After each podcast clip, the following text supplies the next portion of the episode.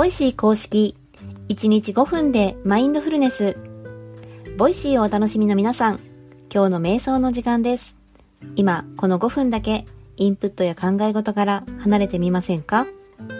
瞑想は呼吸に意識を向けることでストレスの低減や心の安定仕事のパフォーマンス向上に役立つとされています。その効果の実感には筋トレと一緒で続けることが大切。早い人だと1週間から1ヶ月で何らかの変化が現れるかも。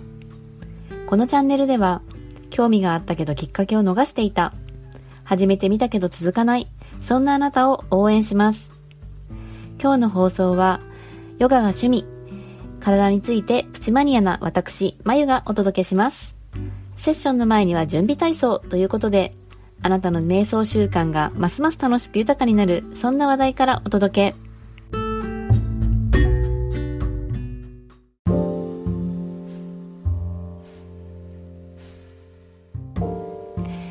はマインドフルネスとは何という話をしたいと思います。マインドフルネス。分解すると、マインドがフル。心がいっぱい、心が満ちた状態の名詞形ですね。その定義は本当に様々です。世界に数十という定義があり、長いものは10ページ以上に及ぶものもあると言われたりします。まずは代表的なものに触れ、ご自身がしっくりくるものを探していけば良いと思いますので、今日はいくつかご紹介しますね。ウィキペディアではこう言っています。今現在において起こっている経験に注意を向ける心理的な過程であり、瞑想及びその他の訓練を通じて発達させることができる。マインドフルネスの語義として、今、この瞬間の体験に意図的に意識を向け、評価をせずに、囚われのない状態でただ見ることといった説明がなされることもある。また、NHK に出演歴があり、臨床心理の分野から研究している医学博士の熊野博明さんは、著書でこうまとめています。今の瞬間の現実に常に気づきを向け、その現実をあるがままに知覚し、それに対する思考や感情には囚われないでいる心の持ち方、存在のありよう。また、Google の能力開発プログラムを開設した Google のマインドフルネス革命という本ではこう記しています。今の瞬間に判断をしないで意図的に注意を払う心と脳の状態。なんとなくイメージ湧いてきましたか？共通するキーワードは4種類あったかなと思います。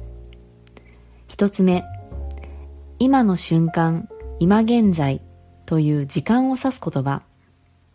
二つ目、意図的な注意を払う、気づきを向けるという行為を指す言葉。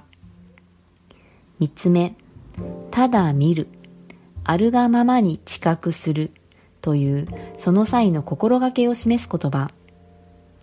四つ目、判断をしない、評価をしないという禁止する言葉。ざっくりまとめると、マインドフルネスとは、今の瞬間に全力で意識を向け、その状態をただ知覚し、その際、特にいいとか悪いとか評価しないと言えるかと思います。このチャンネルで実践するマインドフルネス瞑想は、マインドフルネスに至る手段としての瞑想という意味になります。ちょっと難しい話になってしまいましたが、実際に体験してみると、聞こえ方や理解度が変わってくると思いますよ。それでは、セッションに入っていきましょう。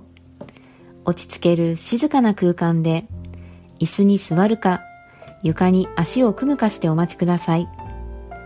朝の身支度や通勤中にながら聞きしている方、このチャンネルでは、〇〇しながらできるながら瞑想も準備中です。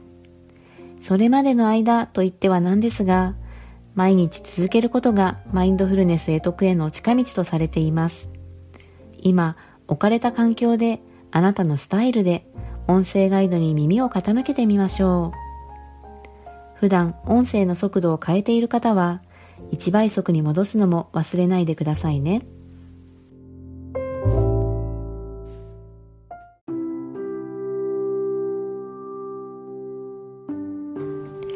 楽に座り、姿勢を整えます。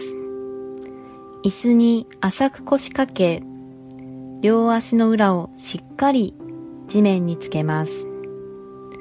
床で足を組むなど直に座っている場合も重心を地面に預けます。背筋を伸ばし頭を軽く持ち上げその他の余計な力を抜いていきましょう。肩の力が抜けきらない場合両肩を持ち上げストンと落として脱力します。両肩を水平に保ちます。手は軽く握るか手のひらを上に向けた状態で膝の上に軽く乗せます。目は軽く閉じるか半眼の状態で少し先の一点を見つめます。一度大きな呼吸をしていきましょう。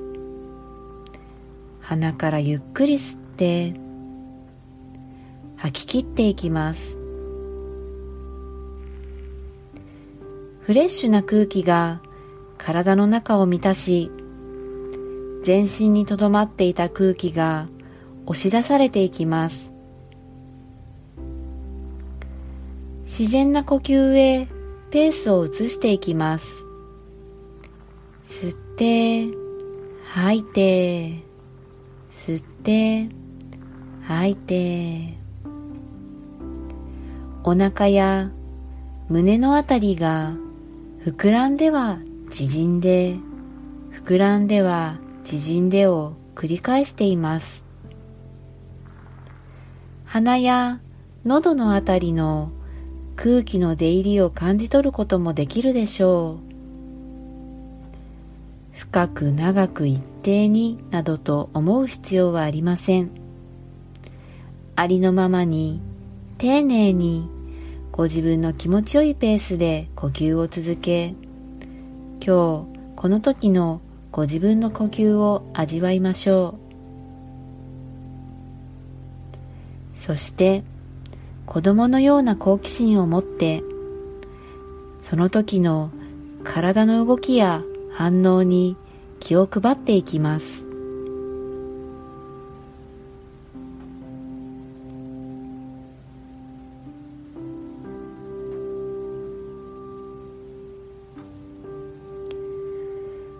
呼吸を送り込むたびに体が緩んで緊張や凝りがほぐれていきます。胸お腹背中腰回り右手左手右足左足。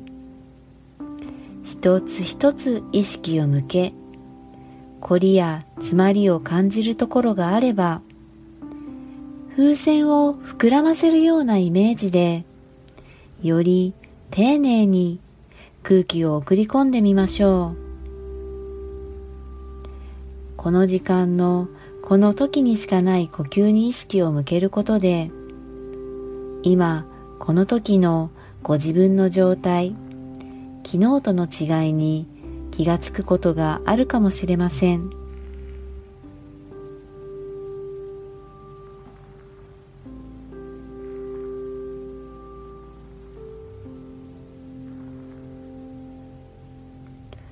考え事が浮かんだり呼吸や体の動き以外のことに意識が向いてくることもあるでしょう。その時はいい悪いといった判断をせずご自分のその状態にただ気がついて受け入れてきます。そして少しずつ呼吸に意識を戻していきましょう。雑念が浮かんだらそのことに気がついて再び呼吸に帰っていく。呼吸は船の怒りのように戻る場所を示してくれています。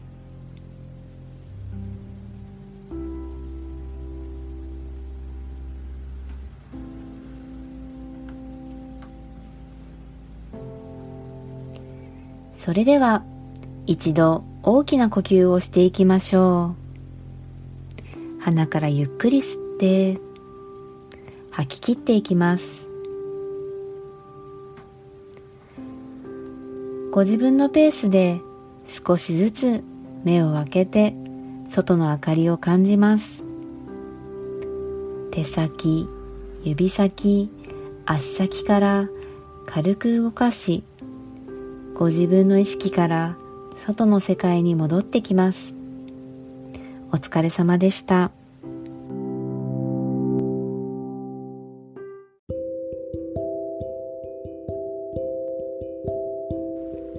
いかがでしたでしょうか？昨日より少しでも長く呼吸に集中できた。気づかなかった体の調子に意識を向けられた。そういった手応えがあればその感覚を十分に味わってください今日は冒頭のワントピックでマインドフルネスとは何かという話をさせていただきました私がマインドフルネスな状態だったなと振り返って思うのは大好きなヨガをしている時です。マインドフルネス瞑想は呼吸に意識を向けますが、ヨガは体との対話になります。はじめこそ呼吸に意識を向けてポーズを取り始めますが、次第に呼吸は背景と化していくと言いますか、意識の矛先は体全体へと移っていきます。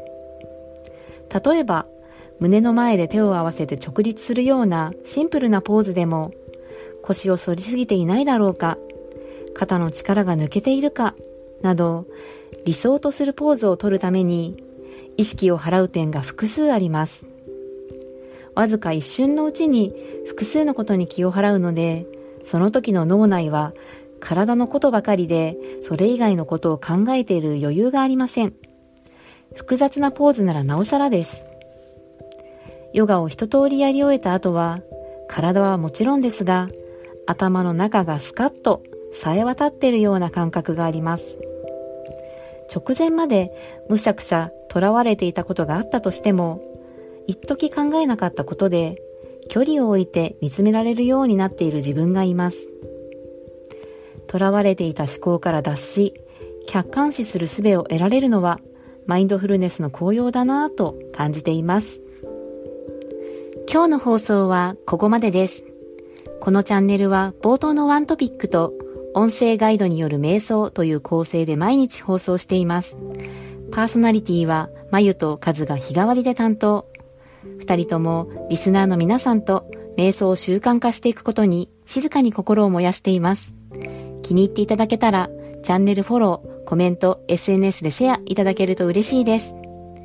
この時間を持てたことに感謝し、この後の時間が穏やかで満ち足りたものになりますように。今日の担当はまゆでした。それでは。